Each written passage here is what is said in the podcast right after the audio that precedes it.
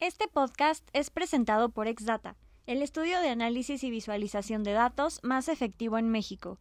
Es el manual que necesitas para potenciar tus negocios y proyectos a través de los datos. Analicemos. Ser data driven es qué te dice el número, qué te, más que sentir. A lo mejor el sentir o el tener cierta intuición te ayuda a plantear hipótesis, pero no a tomar decisiones. Toma decisiones con lo que analizas, con lo que te dice la data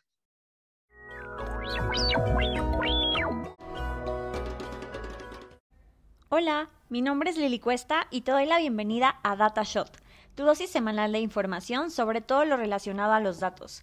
¿Cómo los utilizan las empresas? ¿Qué pasa con aquellos que no lo hacen?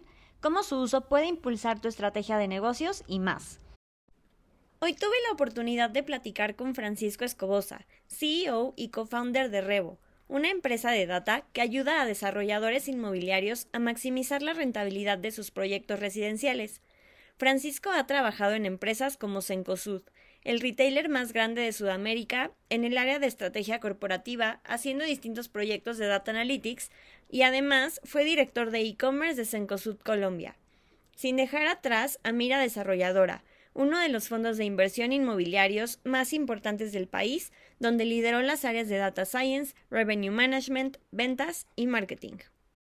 Hola Francisco, bienvenido a DataShot, ¿cómo estás? Hola, muy bien. ¿Y tú? Todo muy bien, un poquito ronca, pero, pero lista para este episodio nuevo. Espectacular, se escucha mejor la voz ronca. sí, ¿verdad?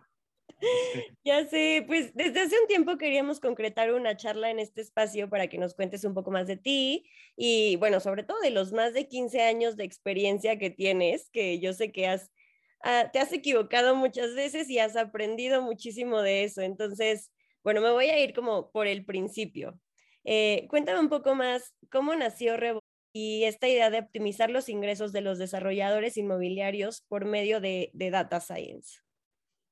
A ver, esto, esto viene desde hace mucho tiempo, yo creo que desde hace más de 20 años. Mi papá era desarrollador inmobiliario en Culiacán.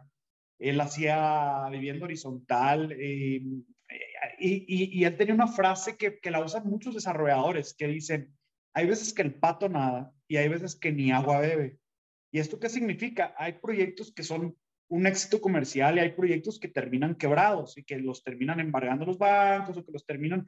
Entonces, e, es un negocio muy cíclico que sí depende mucho de la economía, pero, pero que sí hay un factor también de, de, la calidad y, del entendimiento que tiene el desarrollador de lo que está pasando en el mercado, ¿no? Entonces mi padre eh, le pasó lo mismo que le pasa a la mayoría de desarrolladores, proyectos muy buenos, luego proyectos que no le iba tan bien y que perdía dinero, y él al final de su carrera, él, falleció ya hace muchos años, pero al final de su carrera, él, me dijo, oye, en retrospectiva, pensando en, en, en todos mis años de desarrollador, yo me he dado cuenta que cuando hago un desarrollo inmobiliario y, mando a hacer un estudio de mercado antes para diseñar el producto. Los proyectos son mucho más, mucho más rentables, ¿no? Entonces mi equipo de ventas, yo, antes decía, le echaba la culpa al equipo de ventas, pero me doy cuenta que cuando diseño bien el producto, los proyectos se venden y entonces los equipos de ventas son más eficientes y entonces el precio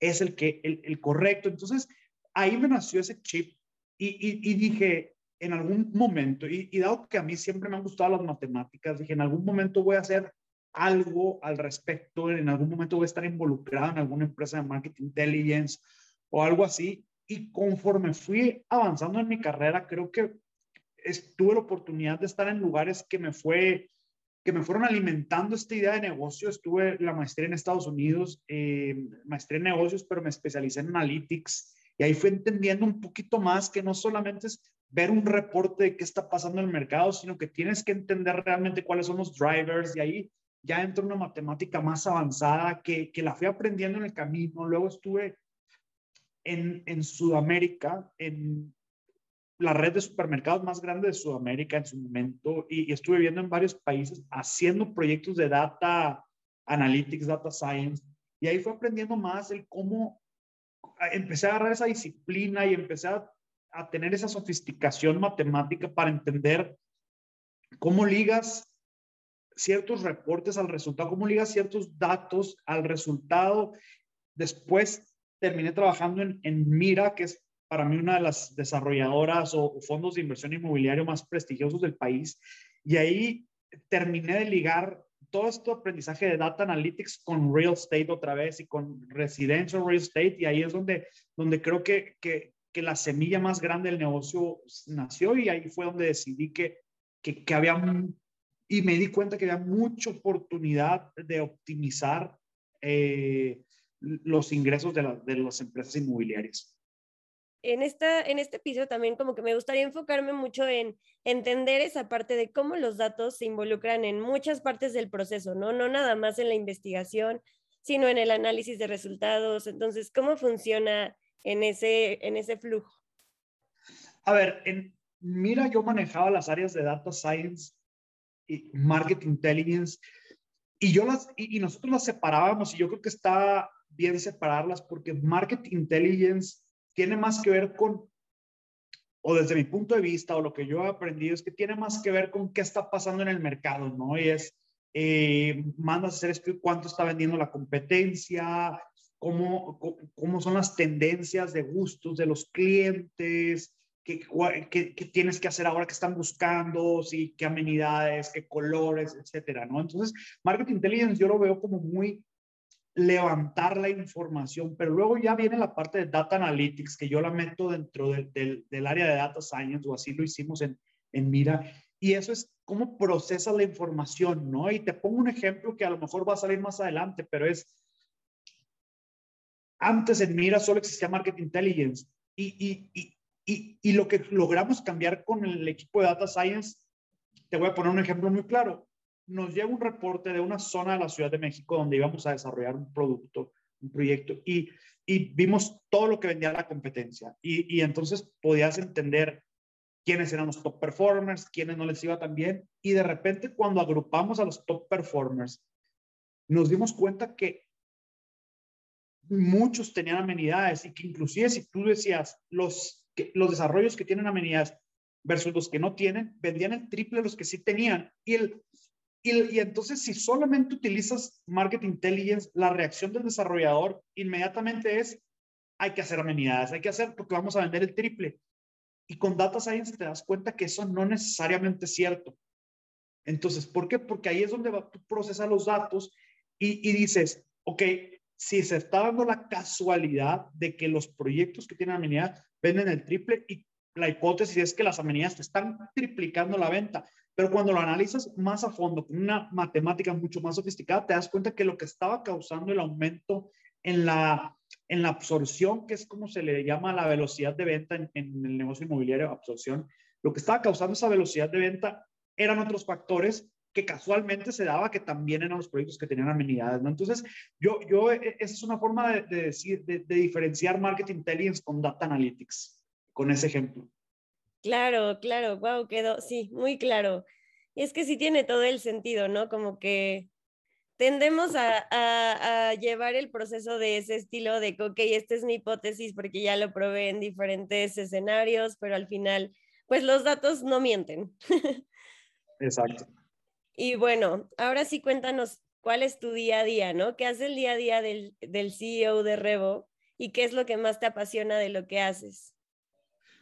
A ver, yo creo que mi día a día cambió radicalmente desde que yo estaba en el mundo corporativo, a pesar de que mi último trabajo fue en una startup, pero era una startup ya grande, creo que consolidado, casi mil empleados. Entonces, se sentía ya un trabajo corporativo, tenía demasiada estructura en mi trabajo, tenía yo ya sabía que los lunes tenía dos reuniones importantes, entonces que me tenía que preparar y entonces yo me agendaba esos espacios para preparar las reuniones y las reuniones eran largas y durante la semana ya tenía mi rutina muy bien definida, aunque siempre dejaba espacios para pensar temas estratégicos, para, para organizarme, priorizar, pero, pero ya tenía más o menos una estructura de reuniones que, que le daban, sí, o sea, perdón la redundancia, pero le daban más estructura a mi, a mi día a día. Acá, como es un, es un emprendimiento, todavía estamos chicos, mi día a día es mucho más variable, ¿no? Pero, pero de, de las cosas que estoy haciendo constantemente es levantamiento capital y eso significa preparar material para mandarle inversionistas, darle seguimiento a los inversionistas con los que ya platicamos, que muestren interés y buscar nuevos inversionistas. ¿no? Yo tengo una base de datos de, de más de 100 inversionistas que o estoy en pláticas o me gustaría buscar y yo sé que esos 100 inversionistas van a terminar invirtiendo en el negocio 5, 6, ¿no? O sea, es una tasa de conversión inclusive más baja que en la de una venta residencial.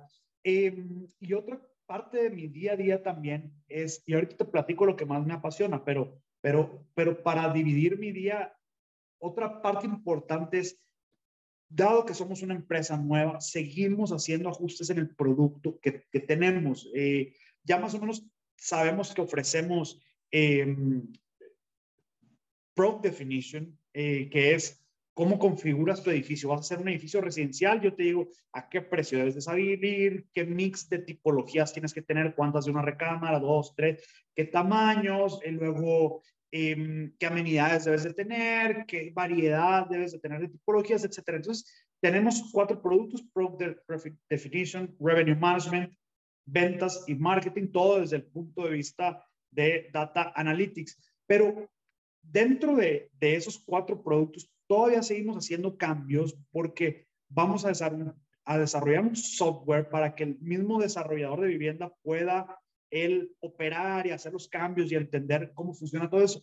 Y ahí en esa pensada es, es, complicado, ¿no? Es, oye, ¿qué, qué, es, ¿qué lenguaje de programación vamos a usar? ¿Qué, eh, cómo vamos a, montar los algoritmos, dónde los vamos a estar corriendo en el software, etcétera. Entonces, es seguir pensando en el producto, seguir buscando inversionistas y vender, vender, vender, vender en todo momento. Y no solo a clientes, hasta mis amigos. Siempre estoy vendiendo mi idea porque si mis amigos se emocionan, ellos pueden tener un contacto que entonces conozca a un desarrollador de vivienda, me lo presentan, un inversionista. Entonces, este es mi día a día. Y lo que más me apasiona de mi día a día definitivamente es cuando estoy, cuando estoy en reuniones con gente, independientemente si es un cliente o si es mi equipo o si es, pero para mí estar trabajando con gente es, es algo que me gusta mucho, lo disfruto.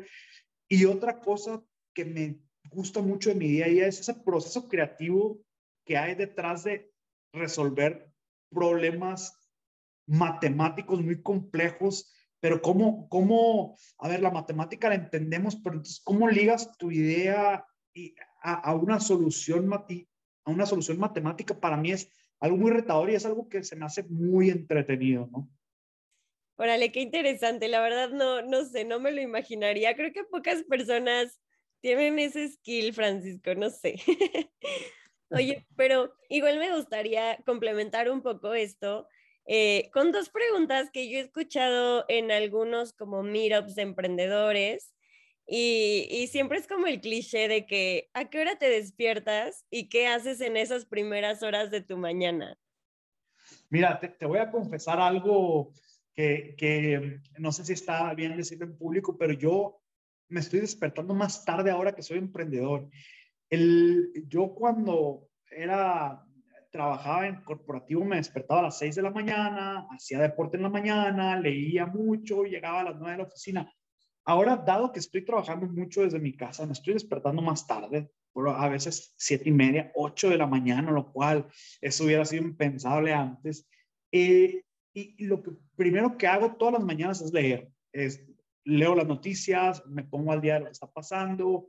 Me gusta mucho leer la Harvard, Harvard Business Review, que es una revista que está sacando artículos muy interesantes, muy sencillos, pero que, que los relacionan mucho con tu día a día. De repente tengo un problema yo y estoy tratando de ver mi estrategia de contratación porque quiero armar un proceso de entrevistas para, y, y de repente, pum, sale un artículo muy similar y lo toco, o, en la misma página de Harvard Business Review, tú puedes googlear algún tema y típicamente ya hay muchos artículos escritos sobre el tema, entonces no tienes que inventar la rueda, ¿no? Eso me gusta mucho y, y, y, después leo algunas páginas de un libro y, y esa es mi mañana. Eh, luego desayuno y en la mañana, para mí como de 9 a 11 de la mañana es la parte más creativa, más productiva.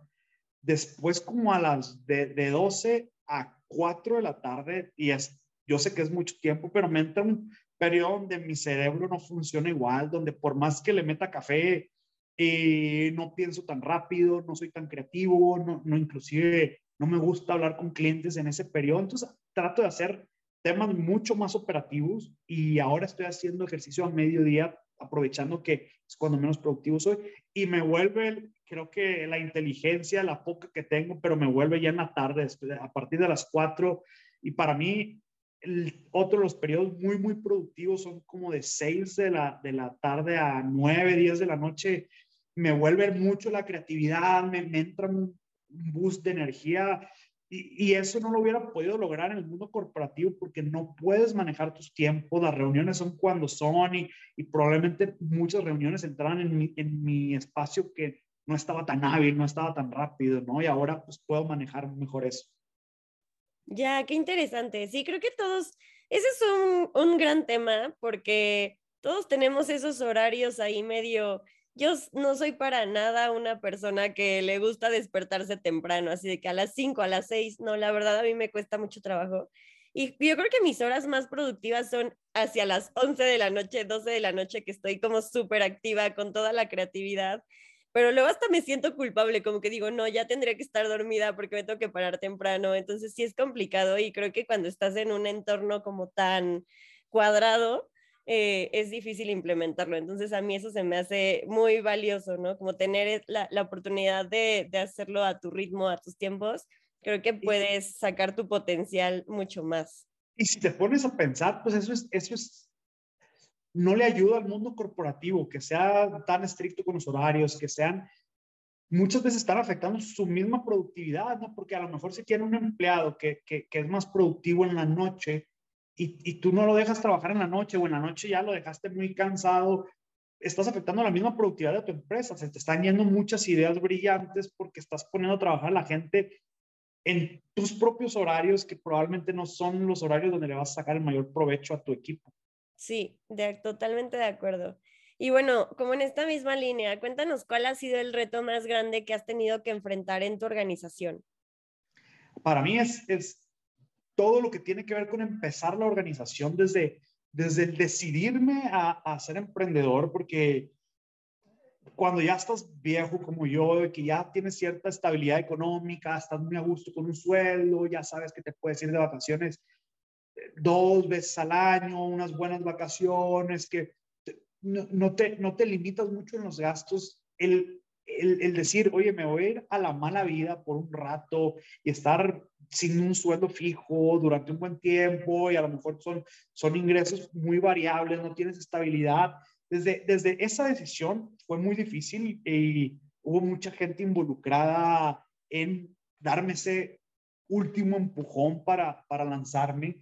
Eh, y luego decidir, porque al principio no estábamos tan claros en el modelo de negocio, entonces sabíamos, estábamos pensando en una plataforma también para vender departamentos, pero creíamos que ya había mucho de eso y, y, creo que esto que estamos haciendo lo hacemos muy bien y yo sí creo que somos los mejores de Latinoamérica en hacer esto, entonces nos, nos decidimos por este camino, pero ha sido difícil, cómo lo vas diseñando, cómo lo vas sacando adelante, cómo vas a refinando las ideas y luego llegar con clientes cuando los clientes no te conocen y de verdad te cierran mucho las puertas eh, muchos clientes porque, y yo lo entiendo, LinkedIn se volvió una red de spam y todo el mundo te está vendiendo por ahí y todo, todo el día te llegan solicitudes. Entonces yo me entiendo, el director general de una empresa que le llegan 10 solicitudes para venderle algo al día. Yo soy uno más de esos, ¿no? Entonces, ¿cómo, cómo vas construyendo marca? ¿Cómo vas eh, diferenciándote para que la gente te voltee a ver, entienda lo que haces y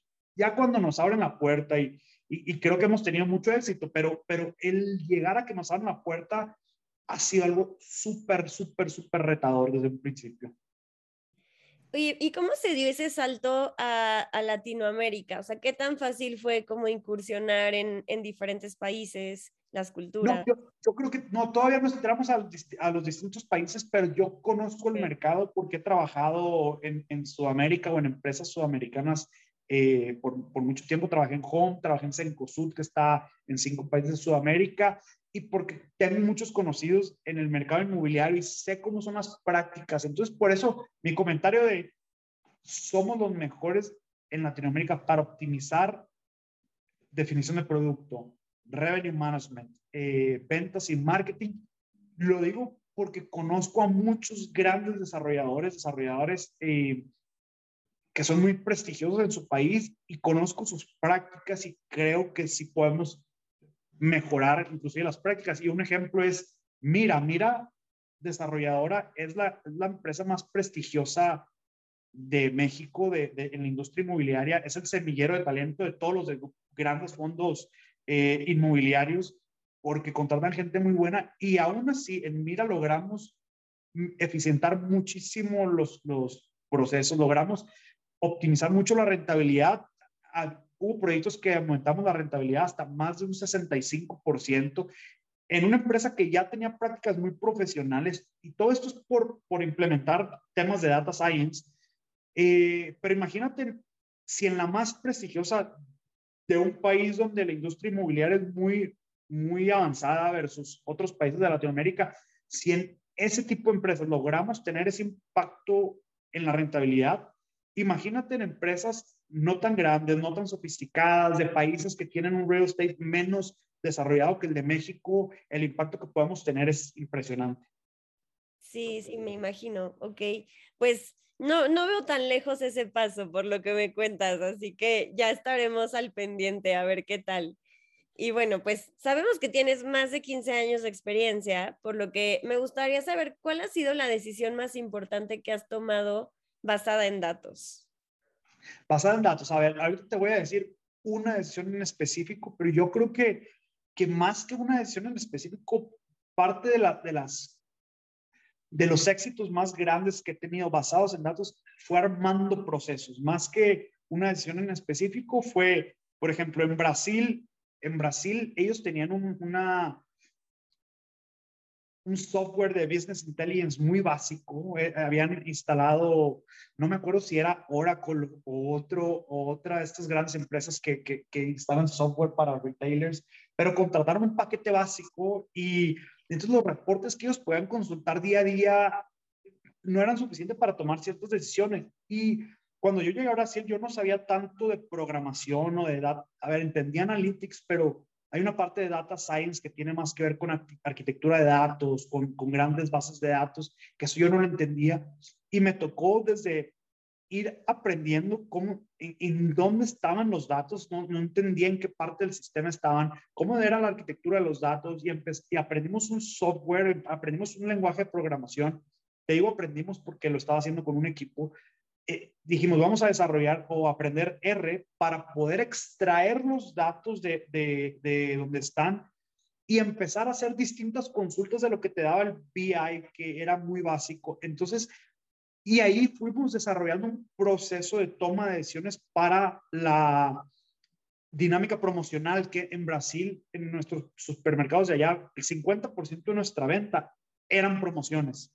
Entonces era muy importante y, imagínate que son descuentos de 25%, entonces eran descuentos importantes y si, y si lográbamos nosotros poder optimizar esas promociones, que no dieras tanto descuento o a lo mejor hacer el descuento en el producto que se te iba a vender, porque más, de, más del 40% de los productos que sacábamos de promoción consistentemente no vendían más, no, no tenían ningún efecto, se vendía igual que, que sin la promoción, entonces solamente estabas perdiendo dinero. Entonces, ¿cómo hicimos todo ese proceso para que eso dejara de ser un, ¿qué promoción sacamos el fin de semana? Se me antojó carne porque así era en Brasil. Eu que carne. Y, y, era muy, yo pienso, yo pienso, pienso, y, y cómo, cómo hacemos que las decisiones de qué productos vamos a promover y el nivel de descuento sea basado en datos. Y ese, ese proyecto tuvo un impacto en resultados muy importante, pero no fue una sola decisión, fue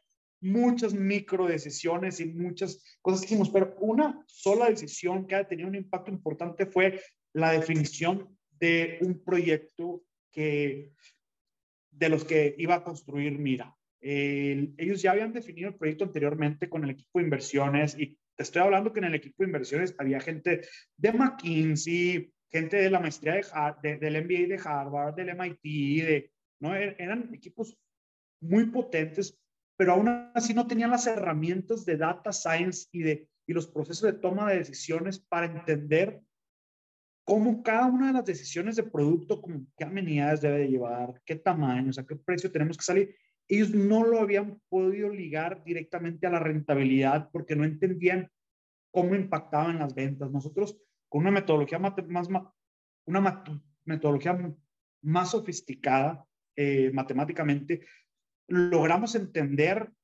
cuál iba a ser el impacto de cada una de esas decisiones en la venta y en la rentabilidad. Y entonces logramos, con esa sola decisión, aumentar la, rentabilidad esperada del proyecto en un 65%, solamente con esa decisión. Entonces, esa es la más importante que tomaron. Y estás hablando de un proyecto de, de cientos de millones de dólares, ¿no? Entonces, eh, eh, el impacto fue muy grande. Claro, y es lo que siempre buscamos, ¿no? En, en este tipo de proyectos que involucran pues analítica avanzada, siempre hay que sacarle el mayor provecho a los datos y es como buscar ese retorno de inversión porque pues si no, ¿para qué? ¿Para qué nos sirve tener tanta información? Es lo que nosotros en Exdata siempre decimos, ¿no? ¿De qué nos sirve tener toda esta información si no estás haciendo nada con ella? Estás perdiendo dinero, estás perdiendo tiempo. Sí, el negocio quiere ganar dinero y lo, y lo que tú quieres es con el análisis de datos no es hacer algo interesante o algo que, wow, qué, qué, cool tu, tu, chatbot, ¿no? Oye, sí, pero esto cómo se está, cómo, cómo, me está ayudando a ganar más dinero. Entonces, siempre creo que la, la analítica tiene que enfocarse a cómo ayuda al negocio a, a, lograr sus objetivos financieros que pueden ser muy distintos de negocio a negocio, ¿no? Pero, pero siempre tienen que estar enfocados hacia ese camino. Sí, totalmente de acuerdo. Oye, ¿qué herramientas han utilizado para el análisis de datos? En Sudamérica usábamos SQL y R y actualmente, dado que la empresa de nosotros va a ser una SaaS, eh, vamos a construir un software, creo que, y, todos los algoritmos que haya construido para, para el producto que estamos lanzando, todos los hayamos hecho en R, pero creo que si vamos a empezar a contratar un equipo de data scientists y de, y de desarrolladores, R es un lenguaje menos utilizado, entonces puede que batalle para conseguir talento. Entonces lo que estamos haciendo ahora es que vamos a mudar todos los algoritmos a Python y estamos en ese proceso y eh, yo creo que la, el software va a estar en un lenguaje de JavaScript, pero eso no, no es tan poderoso para análisis de datos. Va a ser una combinación Python para análisis de datos, procesamiento, etcétera, y JavaScript para, para hacer toda la, la interfaz del cliente.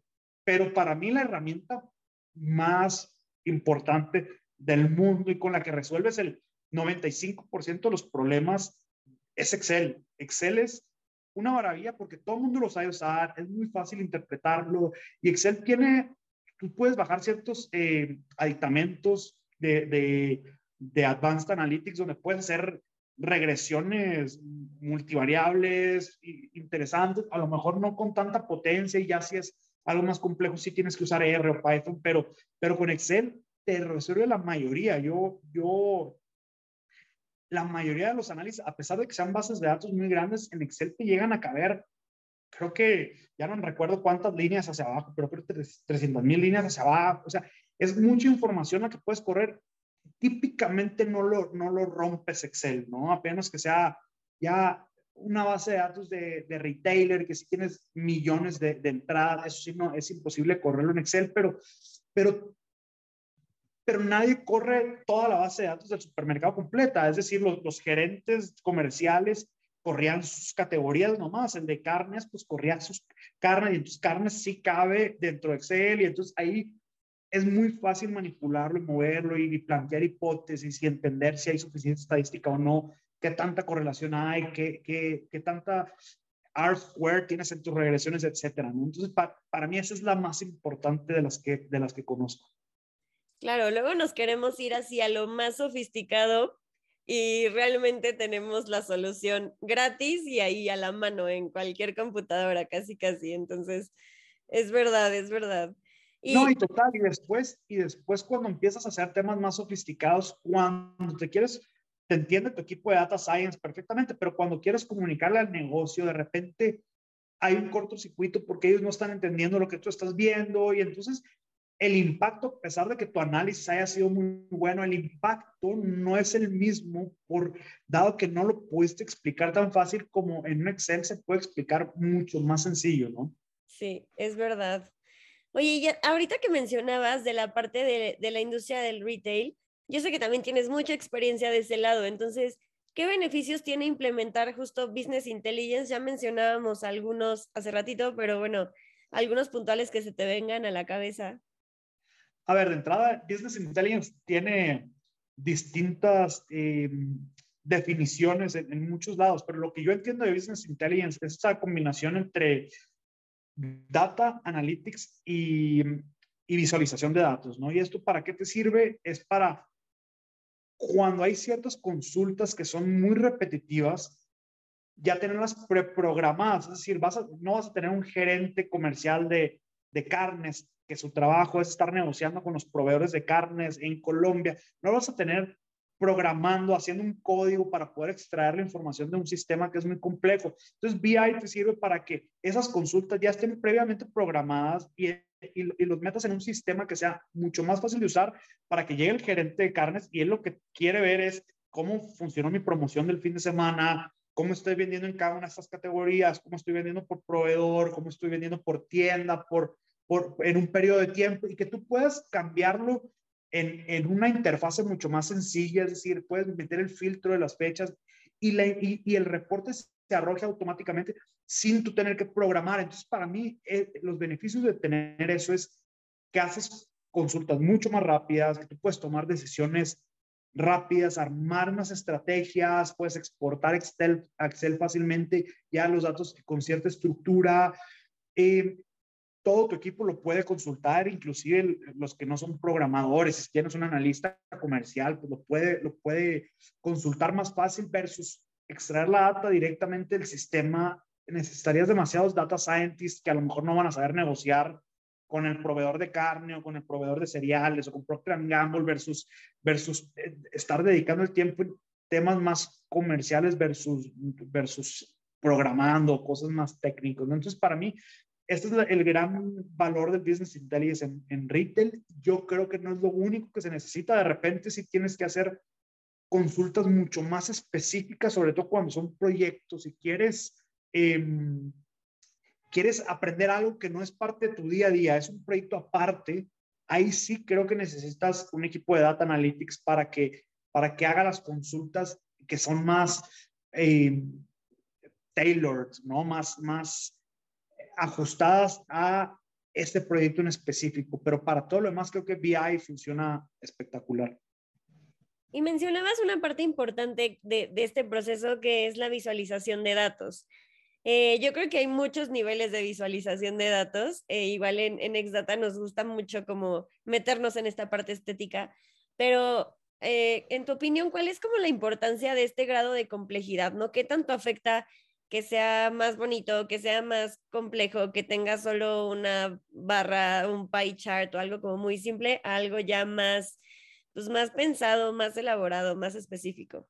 Sí, a ver, yo, yo son, son dos temas. Uno es, creo que cuando los reportes son visualmente más profesionales, de entrada te da más credibilidad. Yo he llegado con análisis muy potentes, muy con data muy concluyente que, que, dirías, oye, la decisión es obvia, debemos de irnos para la derecha, pero no lo he presentado de la mejor forma y, y, a lo mejor el reporte tenía, y esto me pasaba sobre todo al principio de mi carrera, el reporte no estaba alineada la letra, tenía distintas fuentes, etcétera, y eso le quitaba muchísima credibilidad a mi análisis, a pesar de que el análisis haya sido tan buena, ¿no? Entonces, esta es una, yo creo que el mostrar cierto profesionalismo siempre te va a ayudar a, va, va a darle más peso a tu análisis.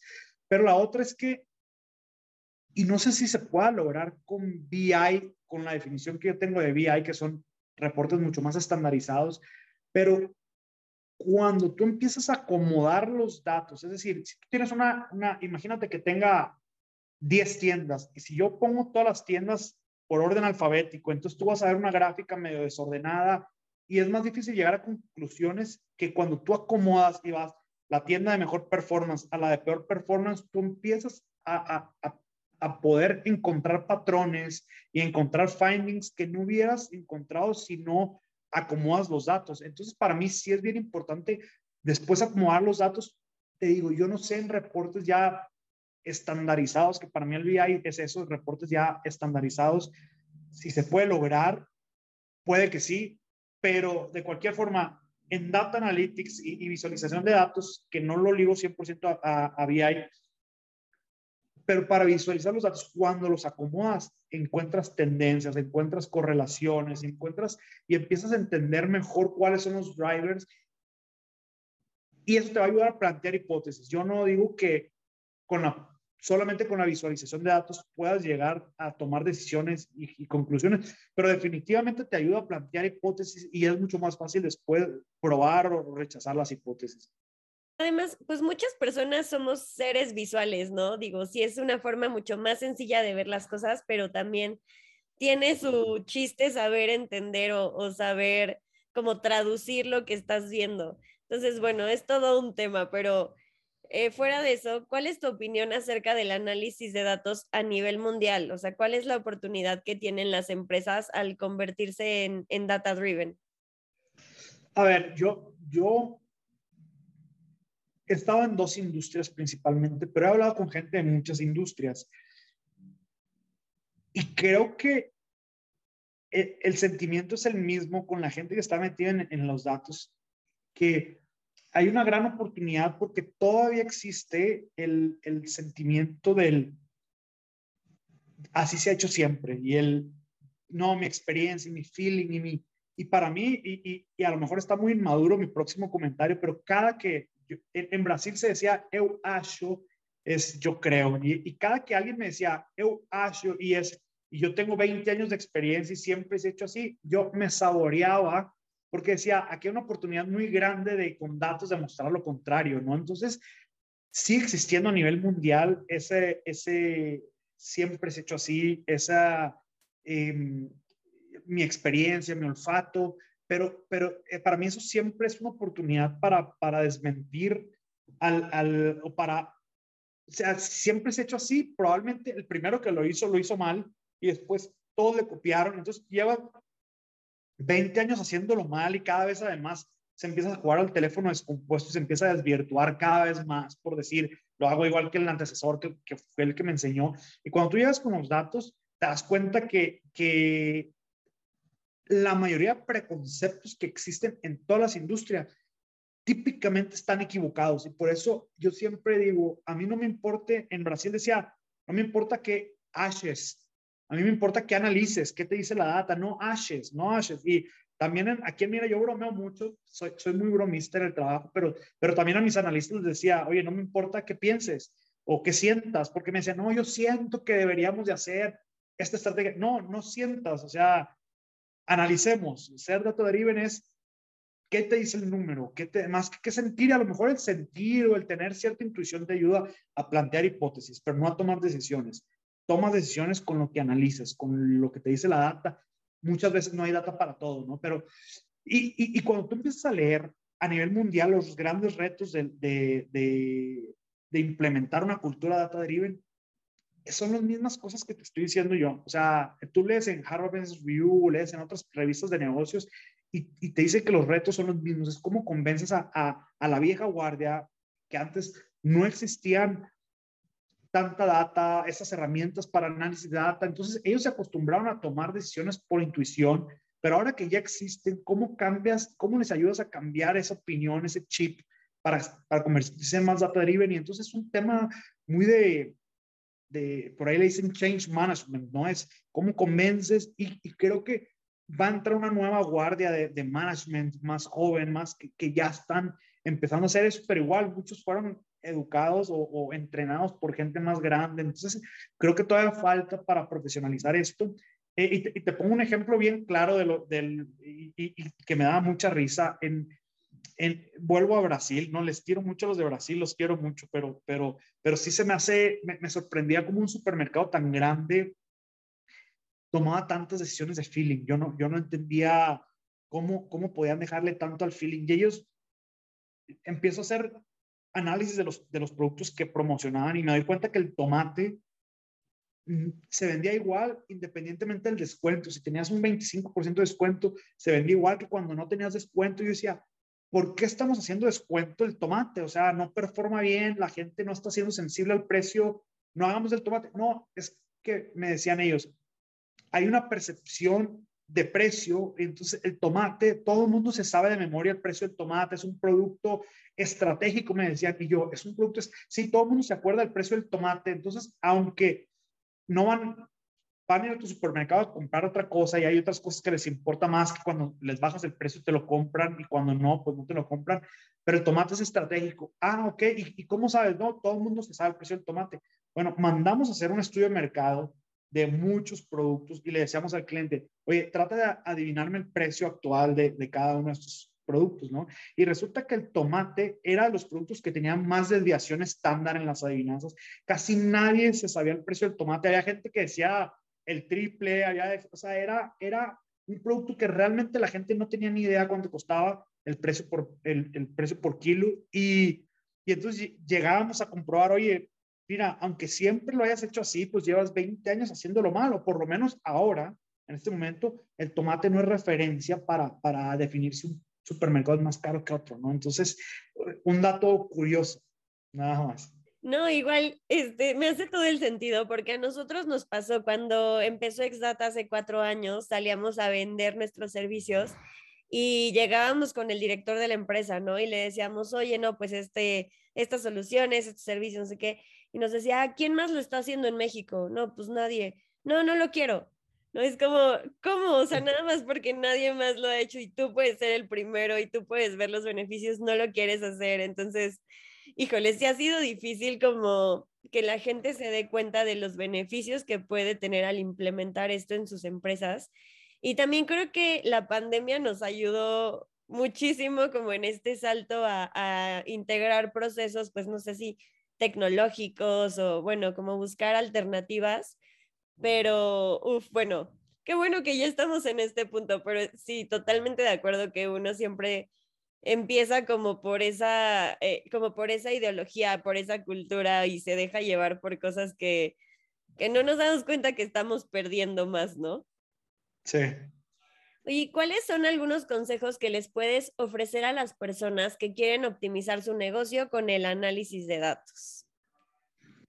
Para, para mí es, yo, siempre hablo de una escala, ¿no? Digo, hay, una escala en sofisticación de datos y, que, o sea, si la pones del 1 al 10, típicamente alguien que quiere introducir data analytics en, el, en su empresa, se trae un equipo de Data Analytics y empiezan los de Data Analytics con una sofisticación nivel 8, cuando la empresa está en un nivel de sofisticación 3, entonces no hay comunicación, no hay buena comunicación entre los equipos de Data Analytics o, de, o los Data Scientists y el negocio, porque el, negocio, el Data Scientist siempre está a 10.000 pies de altura y habla con términos que el negocio no los va a entender. Entonces, para mí, el, el, primer paso es entender en qué punto estás de esta escala y, y no tratar de pasar del 3 al 8 en un mes, es, tienes que pasar del 3 al 3.5 y del 3.5 al 4.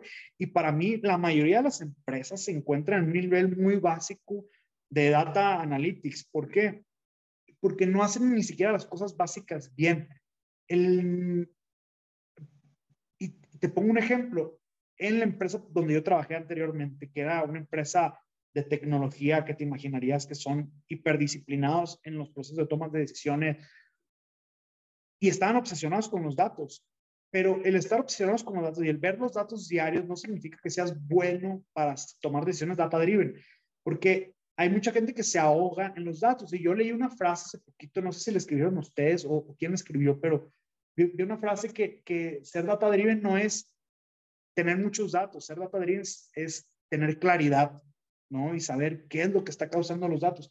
Y entonces allá tomábamos decisiones con datos, pero sin que esos datos tuvieran suficiencia estadística. Entonces había demasiado desgaste y, por ejemplo, cuando estás hablando de tasas de conversiones de equipos de ventas, hay demasiada variabilidad en el día a día y hay, y hay demasiada variabilidad de mes con mes. De hecho, la información de un mes no es suficiente para evaluar una persona porque hay mucha variabilidad y, y eso se puede calcular cuando tú dices, oye, tengo toda esta variabilidad, ok, ¿cuál es mi rango de confianza para tener, o sea, cuánta información necesito para tener un, un, 90% de confianza, un 95% de confianza? Bueno, eso no lo hacíamos y, y nomás veíamos cuánto convirtió ayer y entonces regañadas a todo el mundo que estaba abajo de, del promedio y felicitadas a todos los que estaban arriba del promedio, cuando al día siguiente era distinto y no estaba dependiendo ni siquiera del performance de la persona, porque había variabilidad, porque también hay otros factores externos. Y entonces cuando empiezas a tener suficiencia estadística, que para mí en ventas, tasas de conversiones de ventas, es, tienes que tener por lo menos unos tres meses de información para, para, para empezar a formar algo de suficiencia estadística.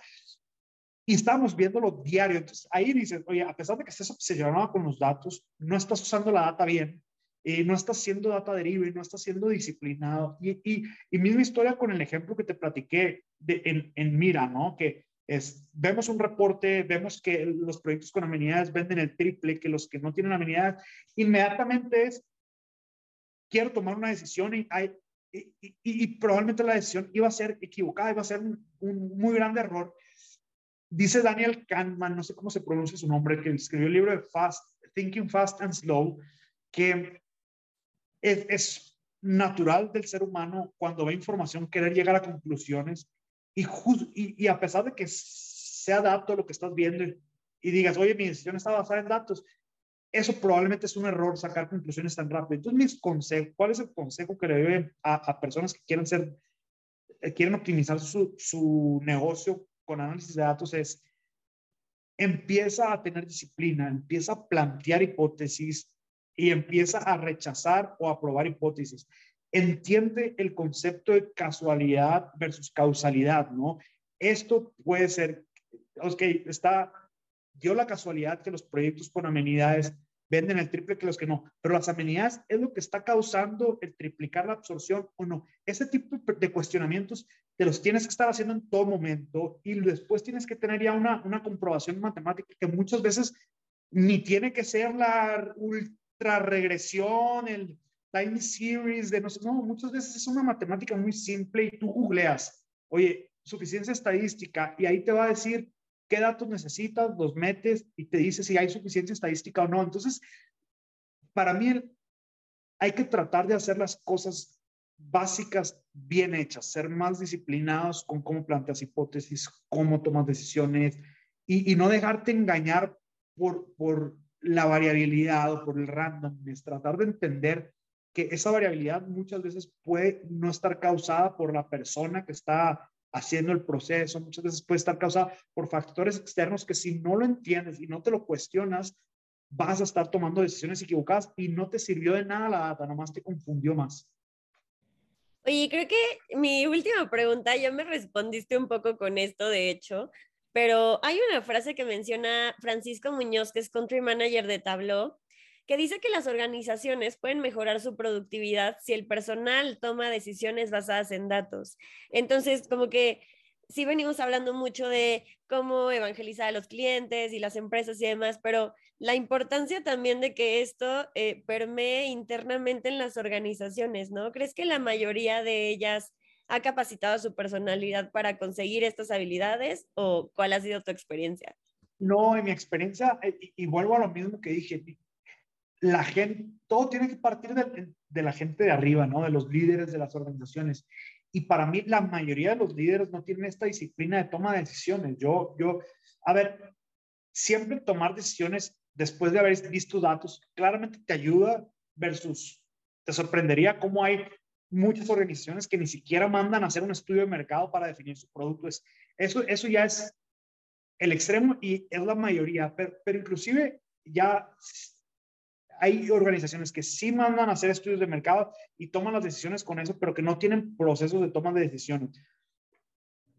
Y para mí el 1% sí tiene buenos procesos de toma de decisiones. Entonces, si, si los líderes no tienen esta disciplina, no tienen esta cultura, no solo de ver los datos o no ver datos, porque creo que cada vez hay más gente que les gusta ver datos, pero después del dato a la toma de decisión sigue habiendo gaps bien importantes y, y yo creo que mm, el primer paso para poder capacitar a tu equipo es entenderlo tú mismo y creo que todavía no existe ese entendimiento. Entonces, cada vez más hay más información de data, cada vez más salen más artículos de cómo empezar esta cultura de ser más data driven, utilizar bien los datos y poco a poco van aprendiendo las empresas, pero para mí el primer paso es que las, los grandes líderes aprendan y después empiecen a permear hacia abajo. O, o inclusive yo creo que muchos jóvenes o analistas lo van aprendiendo en la universidad y después lo intentan implementar acá y se topan con pared y entonces va a llegar un punto en donde la gente sigue capacitada y, y, y también el de arriba ya empiece a, a, entenderlo mejor y, y empieza a ver ese clic. Y, ahí es donde vamos a empezar a ver mejores resultados y, más eficiencia en las empresas. Y se van a distanciar mucho las empresas, ¿no? Va a ser las que ya empiezan a utilizar bien los datos, van a ir a una velocidad muy distinta y las que no se van a quedar estancadas, van a perder competitividad y, se, y, y entonces vamos a, cada vez más vamos a ver la, la, empresa que crece a velocidades impresionantes y la empresa que quiebra y entonces vamos a ver menos empresas chicas, yo creo que duren mucho tiempo. O sea, la empresa chica que sea buena, pues va a crecer, ¿no? Entonces, eh, creo que por allá es, eso va a generar la evolución de o la madurez en el análisis de datos puede, puede causar ese factor que te estoy diciendo. Es verdad. Pues sí, totalmente de acuerdo, Francisco.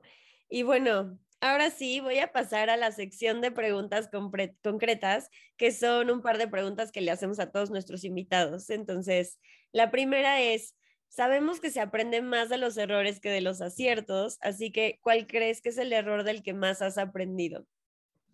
El del error que más he aprendido fue un error que no hice una vez, fue un error que yo creo que era más una actitud. Eh, yo creo que siempre he sido muy matemático y siempre al, al, principio yo trabajaba en consultoría, mira, me está llegando compañía aquí. Eh, yo me gustaban mucho las matemáticas, siempre fui muy data driven, trabajé en consultoría, entonces para mí el hacer el análisis y, y, y encontrar findings era suficiente. Y entonces yo decía, oye, aquí está y tenemos que hacer esto y lo decía en las reuniones y y, con el tiempo me fui, me fui dando cuenta que es también muy importante el cómo digas las cosas, el manejo político dentro de, dentro de las empresas, cómo tienes que no solo hacer un análisis profesional, sino también que parezca profesional y que tú parezcas profesional para que lo tomen en cuenta. Entonces, yo, yo antes llegaba a una reunión y decía, oye, no, esta tienda eh, lo está haciendo muy mal y lo tiene que hacer bien y tiene que irse para la derecha y de repente, imagínate el gerente de tienda que pensaba, oye, me vienes a echar al agua. Y yo no lo hacía con mala intención, era muy inocente. Yo decía, mira, este es el análisis muy frío, muy frío. Y, y, y entonces el gerente de tienda que decía, no, tu análisis está mal hecho. Y ta, ta, ta. Entonces le quitaba mucho mérito a mi análisis, le quitaba y, y, y no terminaba mi análisis teniendo el impacto que podía haber generado. Y todo era por esta falta, no sé si falta de madurez, sí, pero, pero sí falta de, de inteligencia política, de cómo funcionan, de entender, oye, si tú quieres sacar adelante algo, no puedes tú hacer solo análisis y con eso basta. Tienes que ir trabajando con el equipo, los tienes que involucrar, tienes que hacerlos quedar bien. Entonces a la otra yo ya decía, ah, bueno, a ver, esta tienda tiene un problema, voy a ir con el gerente de tienda y voy a tratar de hacer el análisis de cero con él para que él sea el de, del que nazca la iniciativa y hacerlo quedar bien a él. Y cuando lo hacía de esa forma, eh, generaba mucho mayor impacto y generaba más colaboración que, que, cuando llegaba con los datos fríos sin haber colaborado con nadie. Entonces, ese es uno de los más grandes aprendizajes que he tenido en mi vida. Órale, qué importante eso, ¿no? O sea, digo, venimos hablando como mucho de, sí, la toma de decisiones y el análisis y demás, pero justo si no lo combinas con esta parte más como de soft skills y, y realmente ir con ese tacto a, a implementarlo en las empresas y demás, puede ser no tan exitoso. Entonces, órale, creo que sí es un gran aprendizaje que, que nos llevamos todos los que escuchemos este episodio.